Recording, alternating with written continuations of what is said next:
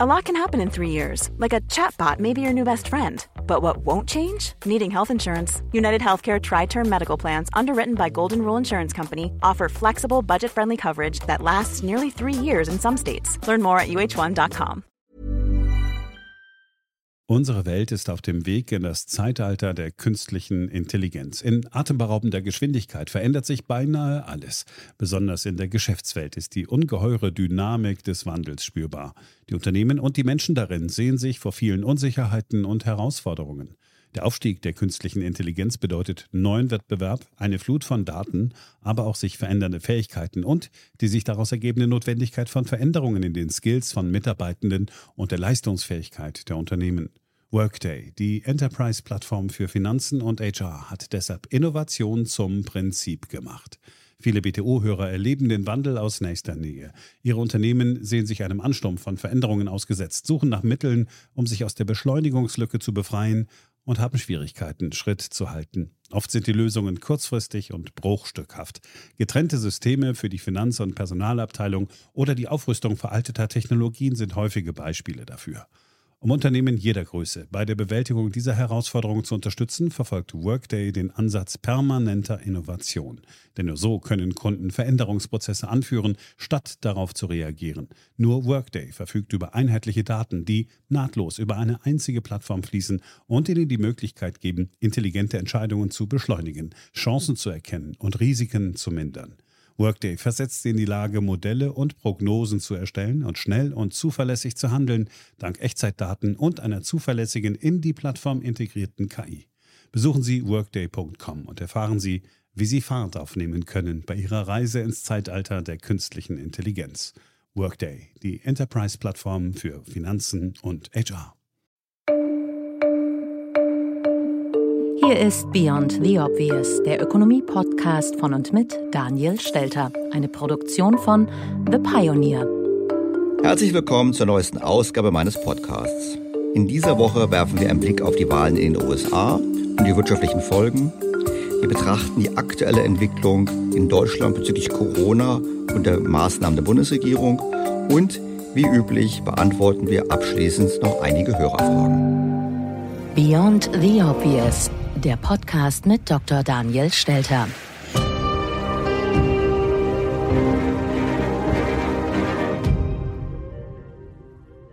Bevor wir inhaltlich einsteigen, eine kurze Anmerkung zur Aktualität dieses Podcasts. Wir haben den Produktionstermin extra von Donnerstag auf Freitag geschoben, in der Hoffnung dann ein wenigstens vorläufiges Ergebnis aus den USA zu haben. Das haben wir Freitagmittag noch nicht, ist aber nicht so schlimm, weil die grundlegenden Erkenntnisse der Wahl sind eigentlich jetzt schon klar und vor allem auch die wirtschaftlichen Implikationen des Wahlausgangs. Insofern können wir den auch entsprechend diskutieren. An dieser Stelle mal eine eher emotional ausgerichtete Frage. Wenn der Ökonom auf das Wahlsystem in den USA schaut, da werden unter einem enormen finanziellen und zeitlichen Aufwand zwei Kandidaten zur Wahl gestellt, die am Ende erstmal nur ein 50-50 Ergebnis einfahren. Mit Blick auf Effizienz und Effektivität muss das doch zumindest zu Kopfschütteln führen, oder? Ja gut, es ist ja gut, dass wir Demokratie haben und nicht alles im Markt entschieden wird, würde selbst ich sagen, als ein großer Fan der Marktwirtschaft. Und insofern, natürlich wird der Ökonom sagen, warum wählen eigentlich alle, wenn sowieso nur ein paar Staaten eine Rolle spielen, warum macht man nicht eine Wahl quasi nur in einigen Swing States? Aber es ist natürlich Quatsch, also rein demokratisch ist es richtig, zeigt eher, wie alle Kommentatoren sagen, die Spaltung der USA, zeigt aber eben auch, dass man nicht immer sagen kann, aha, ist doch offensichtlich, dass das und das herauskommen muss. Beeindruckend finde ich, dass Joe Biden von so vielen Amerikanern gewählt wurde wie noch nie jemand zuvor. Aber auch Donald Trump konnte mehr Stimmen auf sich vereinen als vor vier Jahren bei seiner ersten Wahl. Stellt sich die Frage, warum Donald Trump so gut abgeschnitten hat. Dazu Einstimmung eine eher überraschende Einschätzung von linken Politikerin Sarah Wagenknecht bei Maischberger in der ARD. Sie kann durchaus nachvollziehen, dass Trump im eigenen Land so viele Unterstützer hat und Biden eher skeptisch betrachtet wird. Wir hier in Europa sollten diese Skepsis auch haben, und das fängt bei der Außenpolitik an, hört da aber nicht auf. Biden steht für die falsche Außenpolitik, die auch vor Trump schon gemacht wurde. Biden war ein vehementer Verfechter zum Beispiel auch des Irakkrieges. Und ich meine, ich bin nun wahrlich kein Sympathisant von Trump, also um das deutlich zu sagen, aber er ist aber immerhin sagen, seit dem Ende des, des Kalten Krieges der erste US-Präsident, der zumindest nicht selber einen neuen Krieg angefangen hat.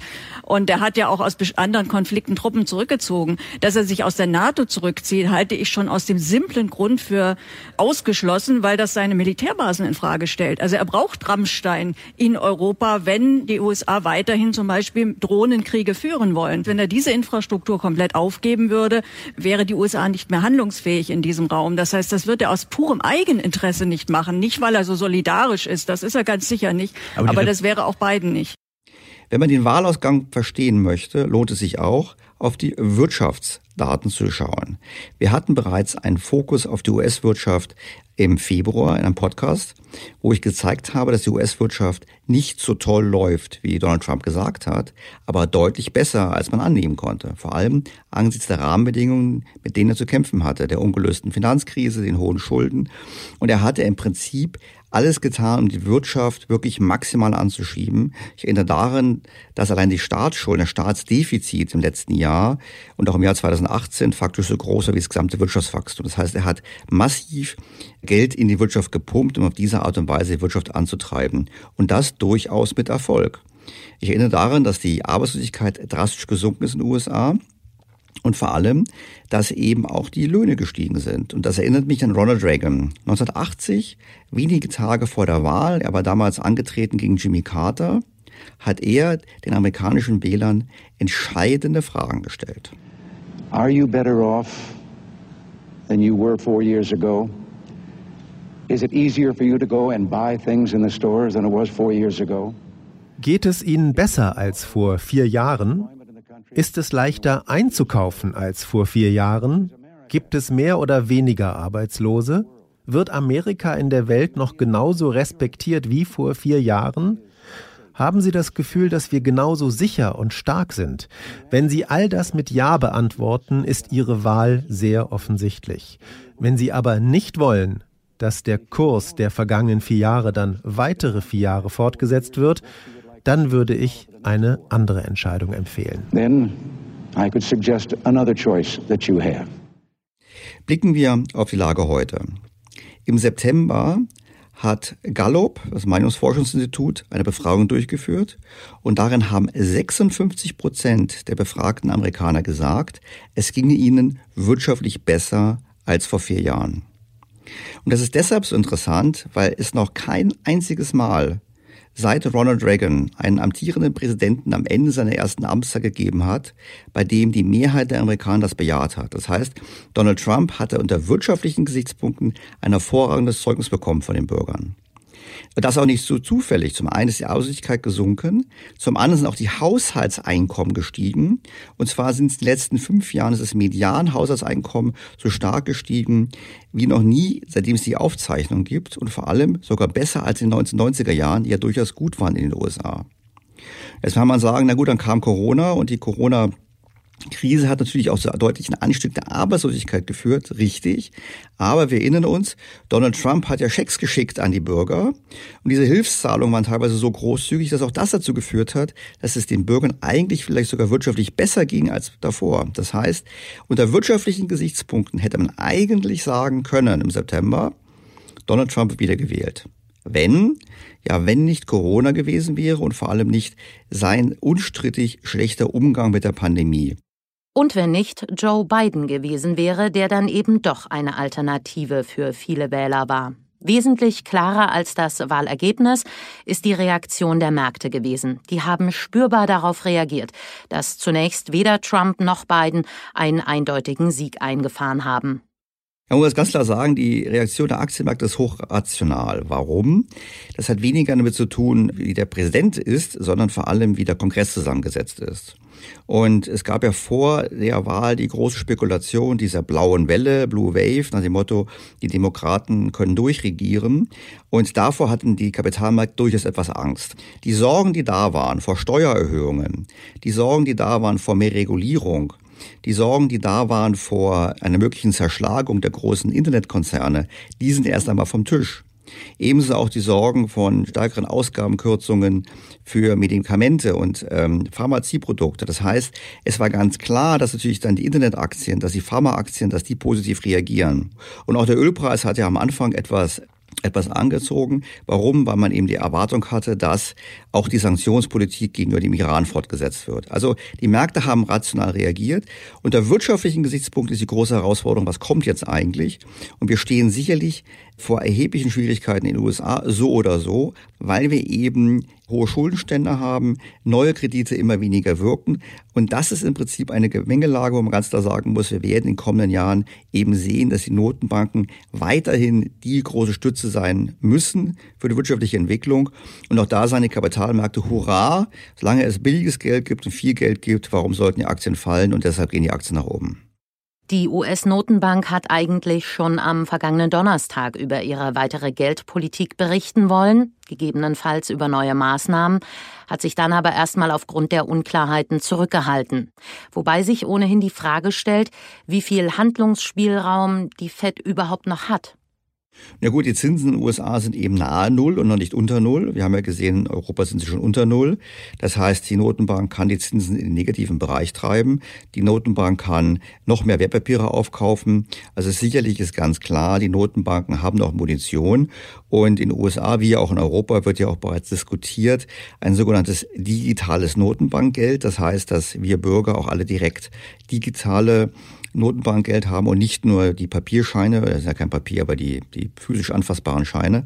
Und das sind sicherlich Themen, die wir in zukünftigen Podcasts mal vertiefen werden. Also die Notenbanken arbeiten bereits intensiv an neuen Instrumentarien, um Geld sozusagen noch billiger zu machen und Möglichkeiten zu haben, uns auch direkt mit Geld zu versorgen, Helikoptergeld und ähnlichem. Das heißt, die Notenbanken sind nicht am Ende, es heißt nicht, dass ich das richtig finde, was sie machen, aber sie sind nicht am Ende und wir werden noch weitaus radikalere Maßnahmen sehen.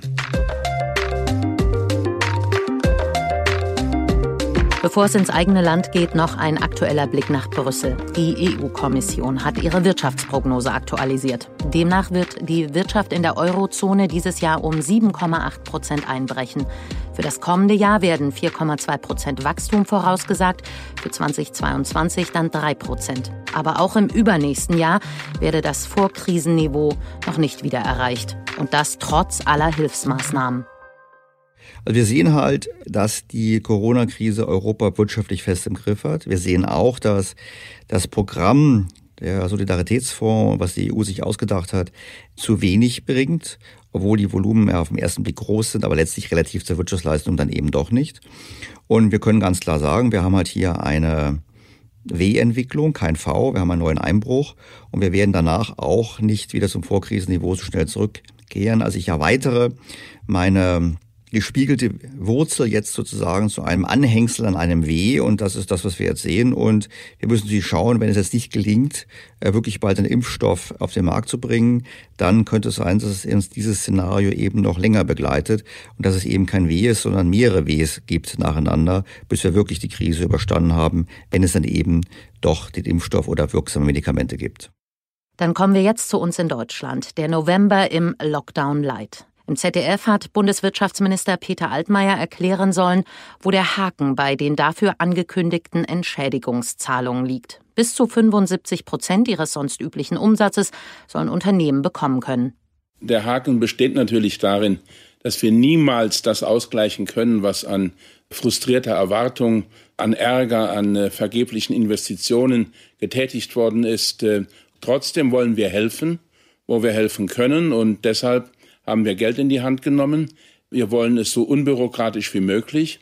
Aber richtig ist auch, äh, wir können 10 Milliarden nicht einfach mit der Gießkanne verteilen. Deshalb haben wir es so einfach wie möglich gemacht.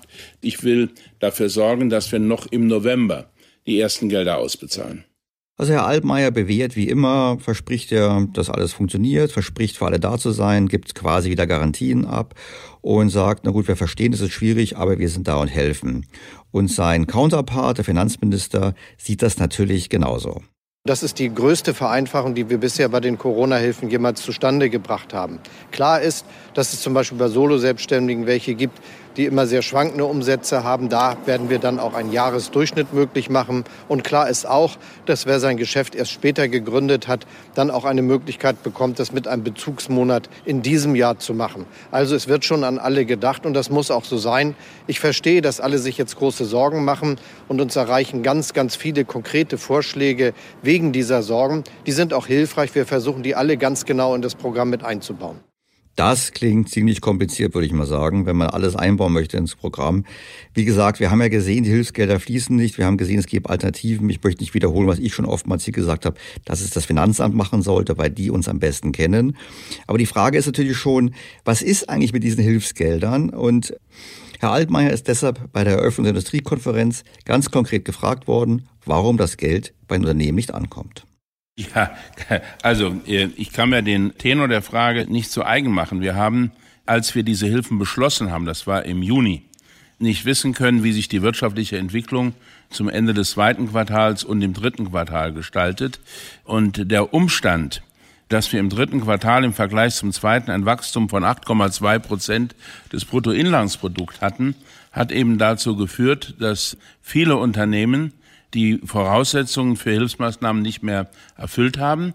Und jetzt mit dem partiellen Shutdown werden wir erstmals Umsatzausfälle erstatten. Das ist für die allermeisten Unternehmen attraktiver als die bisherigen Hilfsangebote, aber die bestehen natürlich weiter für diejenigen Unternehmen, die die Qualifikationsanforderungen für die außerordentliche Wirtschaftshilfe nicht erreichen. Es ist ja schön, dass Herr Altmaier am Anfang gelacht hat. Das mache ich ja auch manchmal, wenn ich was gefragt werde. Aber natürlich eigentlich eine ganz traurige Sache zu sagen, naja, dann ging es plötzlich gut, dann brauchte man es nicht mehr. Trotzdem ist ein wirtschaftlicher Schaden eingetreten. Und ich würde mal tippen, viele Restaurants, die dann auf hatten und dann gute Monate hatten, haben trotzdem aufs Jahr gerechnet immer noch nicht so gute Zahlen, wie sie im normalen Jahr gehabt hätten. Und wenn wir uns die Zahlen einfach mal anschauen, also Anfang November war nicht mal eine Milliarde bis jetzt an kleine und mittlere Unternehmen geflossen. Die Bundesregierung selbst spricht von 1,5 Milliarden, die ausgezahlt worden seien und dreieinhalb Milliarden, die bis Ende des Jahres noch fließen sollten. Aber das Budget dafür waren eigentlich 25 Milliarden Euro. Also kann man sagen, naja gut, haben sie gut gewirtschaftet. Aber das ist sicherlich zu kurz gesprungen, weil wir natürlich ganz reale Probleme haben. Und viele Unternehmen kommen irgendwie nicht zum Geld, die eigentlich Geld dringend bräuchten. Immerhin soll aufgrund der vielfältigen Kritik von verschiedenen Seiten noch nachgebessert werden. Dazu auch nochmal Olaf Scholz. Gleichzeitig werden wir gucken, verschiedenen Branchen besser helfen zu können, als das bisher der Fall ist. Zum Beispiel der Veranstaltungsbranche oder den Schaustellern. Vielen, die etwas planen, was dann plötzlich abgesagt werden muss, muss geholfen werden. Wir haben auch noch viele, viele konkrete Probleme in den letzten Wochen und Monaten uns erklären lassen. Und die wollen wir bei der Weiterentwicklung der Überbrückungshilfe berücksichtigen, sodass es das gibt, was es bisher schon gab, aber noch mal verbessert. Erneut betont Herr Scholz, es gibt Nachbesserungsbedarf, er will nachbessern.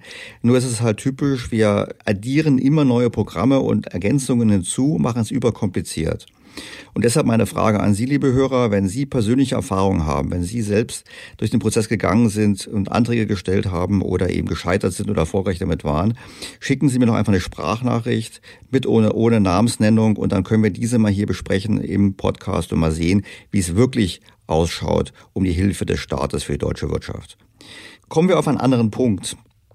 In der letzten Woche kam es Kritik von einer sehr ernstzunehmenden Seite an der Politik der Bundesregierung. Der Bundesrechnungshof hat moniert, dass der Staat im Prinzip Schulden aufnimmt, die er eigentlich gar nicht bräuchte. Zum einen haben wir ja gesehen, dass die tatsächlichen Auszahlungen weit unter den budgetierten Auszahlungen liegen. Zum anderen ist es aber so, dass die rund 314 Milliarden Euro, die dieses und im kommenden Jahr als Schulden neu aufgenommen werden, gar nicht erforderlich wären. Denn zum einen hat der Staat ja Rücklagen. Es gibt ja Nebenhaushalte. Ich erinnere daran, dass alleine wir eine Rücklage schon vor Corona hatten in Höhe von 48 Milliarden Euro für alle möglichen Themen von der Energiewende bis hin zu den Folgen der Migrationskrise und Flüchtlingskrise. Allein in diesem Jahr fließen weitere 26 Milliarden Euro in den Energie- und Klimafonds, also einen weiteren Nebenhaushalt.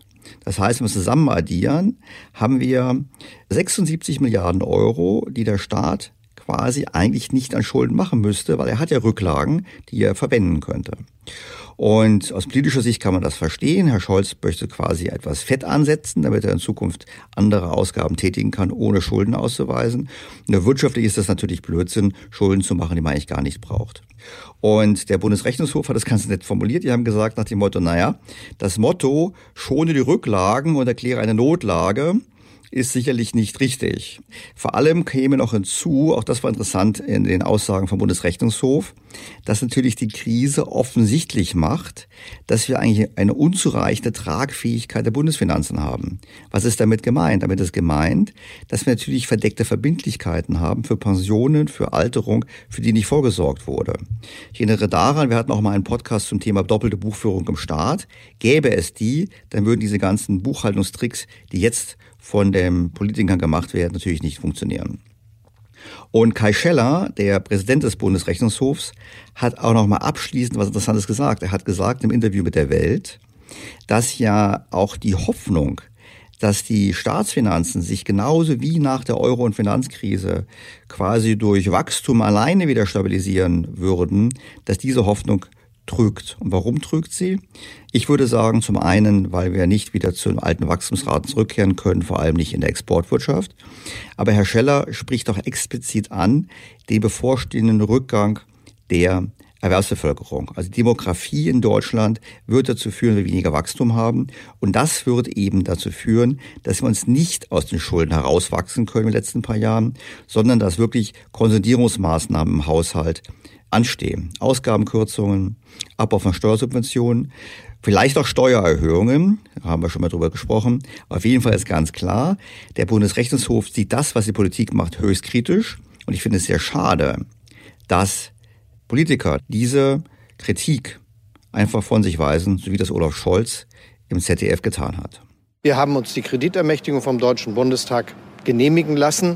Das ist ein ordentliches Gesetz und die Kritik des Bundesrechnungshofs ist äh, zwar erwartet, aber nicht richtig. Das kann man doch ausdrücklich so sagen. Wir müssen das tun, was jetzt alle machen, nämlich mit voller Kraft gegenhalten.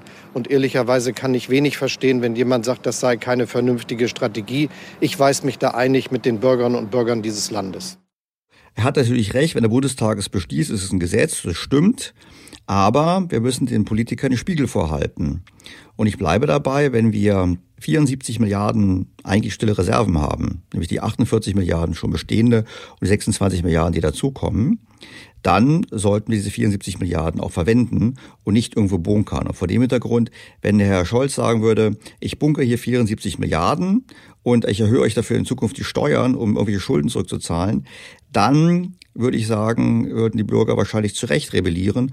Oder vor dem Hintergrund oder generell würde ich eigentlich festhalten, dass der Bundesrechnungshof eine ganz wichtige Rolle spielt. Und wir sollten ihn auch medial aufwerten und sollten eigentlich mehr zuhören, wenn der Bundesrechnungshof Politikerentscheidungen beurteilt. Dafür haben wir ihn schließlich. Und ich finde es deshalb zwar politisch naheliegend, so zu antworten von Herrn Scholz, aber inhaltlich grundlegend falsch. Ohnehin ist es ja so, dass die Corona-Krise den perfekten Anlass bietet, für alle möglichen Akteure, Parteien, äh, Organisationen liebgewonnene Themen erneut wieder in die Debatte einzubringen. Also die Linkspartei kommt erneut mit der Forderung einer Vermögensabgabe in dieser Woche und genauso wird auch wieder über das Corona-Grundeinkommen debattiert. Passend dazu hatte sich bereits vor einigen Monaten ein Hörer mit ganz konkreten Umsetzungsvorschlägen gemeldet. Unter anderem das vorgeschlagene Grundeinkommen auf Hartz-IV-Niveau zu senken, alle Renten zu kapitalisieren und zusätzlich auszuzahlen und die Steuer für Privatpersonen bei einheitlich 25 Prozent festzulegen. Also was mir an dem Vorschlag gefällt, ist, dass es einfach ein radikaler Vorschlag ist. Wir hatten ja vor ein paar Wochen auch mit Stefan Bach vom DIW über Steuersystem diskutiert, was ich am Ende so ein bisschen unbefriedigend fand, weil ähm, es eben nicht so ein richtig radikaler Ansatz war. Und das wäre ein radikaler Ansatz. Und das ist richtig. Ein Grundeinkommen auf dem Niveau, wie es vorgestellt wird von einigen Vertretern dieser Idee von 1000 Euro im Monat, natürlich deutlich über Hartz-IV-Niveau. Das heißt, auf Hartz-IV-Niveau zu senken, bei dieser Umstellung dann die Renten wirklich zu kapitalisieren, auszuzahlen. Das fände ich auch eine sehr gute Idee. Ob ein Steuersatz bei Privatpersonen von fest 25 Prozent dann ausreicht, bin ich mir nicht sicher, glaube ich nicht. Aber im Prinzip ist der Ansatz ganz klar. Wir brauchen einen radikalen Neustart. Darum habe ich sehr viel Sympathien dafür. Jetzt einfach ein Grundeinkommen beispielsweise zu addieren zu unserem System, hielt ich für grundlegend falsch, macht es nur kompliziert, passt aber zu dem, wie die Politik, wie wir gesehen haben, sonst vorgeht. Nämlich auch bei Hilfsprogrammen ist es ja auch so, dass da viele Einzelmaßnahmen gemacht werden. Generell, wer nochmal nachhören möchte, wir hatten in der Folge 20 uns intensiv mit dem Thema eines bedingungslosen Grundeinkommens beschäftigt. Machen wir mit Hörerfragen mal direkt weiter. Hier eine Anmerkung zu den Regelungen für ein nachhaltiges Finanzsystem. Unter dem Kürzel ESG wird klimafreundliche und soziale Unternehmensführung mit besseren Bewertungen belohnt. Zur Kritik von Daniel Stelter daran schreibt ein Hörer, ich bin Fondsmanager von ESG-Fonds und muss sagen, dem Verbraucher ist es unheimlich schwer zu entscheiden, wann eine ESG-Materialität vorliegt und wann nicht. Dementsprechend sehe ich hier Mindeststandards durchaus als angebracht. Es gibt gerade viele britische Kunden, die sich für EU-Standards interessieren. Es gibt sogar erste US-Kunden, die ihr Regelwerk aus den europäischen ESG-Ideen ableiten. Es ist richtig, eine einheitliche Regelung, ein einheitliches Gütesiegel, das hat etwas, das sollte man machen, aber man soll nicht damit das Selberdenken aufgeben, das selber analysieren aufgeben und das geht nur mit Szenarien, wo man die Risiken der einzelnen Unternehmen mit Blick auf den Klimawandel genauer analysiert. Ein anderer Hörer bezieht sich in seiner Rückmeldung auf die CO2-Bepreisung. In seiner Mail an Daniel Stelter steht, man muss sehen, dass CO2 in ganz unterschiedlicher Menge für verschieden viel Wertschöpfung emittiert wird. Zum Beispiel setzen Stahl und Zement sehr viel CO2 frei, allerdings haben die Produkte sehr niedrige Margen. Bei einem hohen CO2-Preis in Deutschland wären diese Produkte mit derzeitiger Technologie tot. Und wer erwartet, dass die Industrie hier innovative Lösungen findet, irrt. Weshalb sollten die Stahlproduzenten dafür auch noch Geld ausgeben, wenn sie unter Preisdruck aus China stehen? Also macht die Regierung es doch richtig. Sie nehmen im Idealfall die Steuern aus dem CO2-Preis und investieren sie in die Zukunftsfähigkeit des deutschen Wirtschaftsstandortes. Ich stimme dem Hörer hier zu. Ich habe sicherlich vereinfacht gesagt, wir sollten CO2 bepreisen, weil einfach der Markt effizienter entscheiden kann, wo man CO2 am günstigsten einsparen kann und wir damit Effizienz und Effektivität erreichen. Aber es ist natürlich richtig, eine Stahlfirma in Deutschland wird sich überlegen, lohnt es sich oder soll ich nicht lieber woanders hingehen, wo ich im Prinzip diese Probleme nicht habe. Und da ist es richtig, dass da der Staat gezielt helfen muss, dass der Staat dort Unterstützungszahlungen leisten sollte, um eine Umstellung auf eine CO2 neutralere Produktion zu ermöglichen. Es gibt auch andere Bereiche, auch im Bereich der Gebäudesanierung ist es ja so, dass es sich oftmals eben nicht lohnt, finanziell sowas zu machen und zum Gleichen auch noch es ja auseinanderfällt, weil zum einen beispielsweise der Vermieter dann die Investitionskosten hat, aber der Mieter die Einsparungen an den äh, Nebenkosten und da braucht man sicherlich staatliche Hilfsmaßnahmen und Programme, um dort den Anreiz entsprechend zu geben, diese Maßnahmen zu ergreifen. Aber das sollte nur ein Teil sein. Es sollte nicht so sein, dass wie es jetzt ist, der Staat wirklich sich in allen Bereichen einmischt und überall sagt, wie es besser sein sollte. Wir brauchen also eine Kombination aus CO2-Steuern und dann gezielter Förderung bei bestimmten besonders schwierig umzustellenden Bereichen. Das wäre es für den Podcast für diese Woche. Wir hatten eine sicherlich turbulente Woche erlebt. Und wir haben auch vor allem wieder gesehen, dass es viele halbherzige Regierungsmaßnahmen gab bei uns. Und das führt mich nochmal zu einem anderen Ausspruch von Ronald Reagan, der während seiner zweiten Amtszeit mal gesagt hat. Nine most terrifying words in the English language are I'm from the government and I'm here to help. Die neun meist furchteinflößenden Wörter in der englischen Sprache sind Ich bin von der Regierung und hier, um zu helfen. ja, Ronald Reagan hat sicherlich recht. Es zeigt sich immer wieder, das Gegenteil von gut ist gut gemeint. Und das im Hinterkopf haben, dass oftmals eben versucht wird, Dinge zu regeln als Politiker und als Staat, die man eben nicht regeln kann. Was mir übrigens auch zum letzten Feedback von Hörern führt, nämlich zum Thema Großbritannien. Ich hatte in der vergangenen Woche ja gesagt, ja, wir sollten vielleicht Restaurantgutscheine ausgeben, wenn wir sozusagen die Restaurants wieder zum Laufen bringen wollen. Und daraufhin hat mir ein interessierter Hörer einen Hinweis geschickt zu einer Studie aus Großbritannien, die nachgewiesen hat, dass ein wesentlicher Grund für den Wiederanstieg der Corona-Fälle dort eben diese Restaurantgutscheine waren, weil Leute waren viel essen und haben sich dort dann entsprechend wieder angesteckt. Insofern, vielleicht habe ich etwas zu schnell geschossen in meiner letzten Ausgabe, aber Vielleicht liegt es nur daran, dass eben die Briten dann doch die Hygienekonzepte nicht so gut umgesetzt haben, wie wir das hier machen. Und ich würde eigentlich ein bisschen in diese Richtung tendieren. Also insofern, wenn wir wieder dürfen, sollten wir wieder essen gehen und unseren Restaurants helfen, finde ich jedenfalls. Wie üblich finden Sie Informationen zum Nachlesen im Blog von Daniel Stelter auf think-beyondtheobvious.com. Dort haben Sie auch die Möglichkeit, Fragen und Rückmeldungen zu diesem Podcast zu hinterlegen. Schön, dass Sie wieder mit dabei waren. Ich hoffe, es hat Ihnen Spaß gemacht, so wie mir. Eine spannende Woche und ich freue mich auf Ihr Feedback, Ihre Kritik, auf Ihre Erfahrungsberichte zum Thema, kam die Hilfe bei Ihnen an oder nicht und woran lag's? Und aufs Wiederhören in der kommenden Woche. Ihr Daniel Stelter. Beyond the Obvious, der Podcast mit Dr. Daniel Stelter.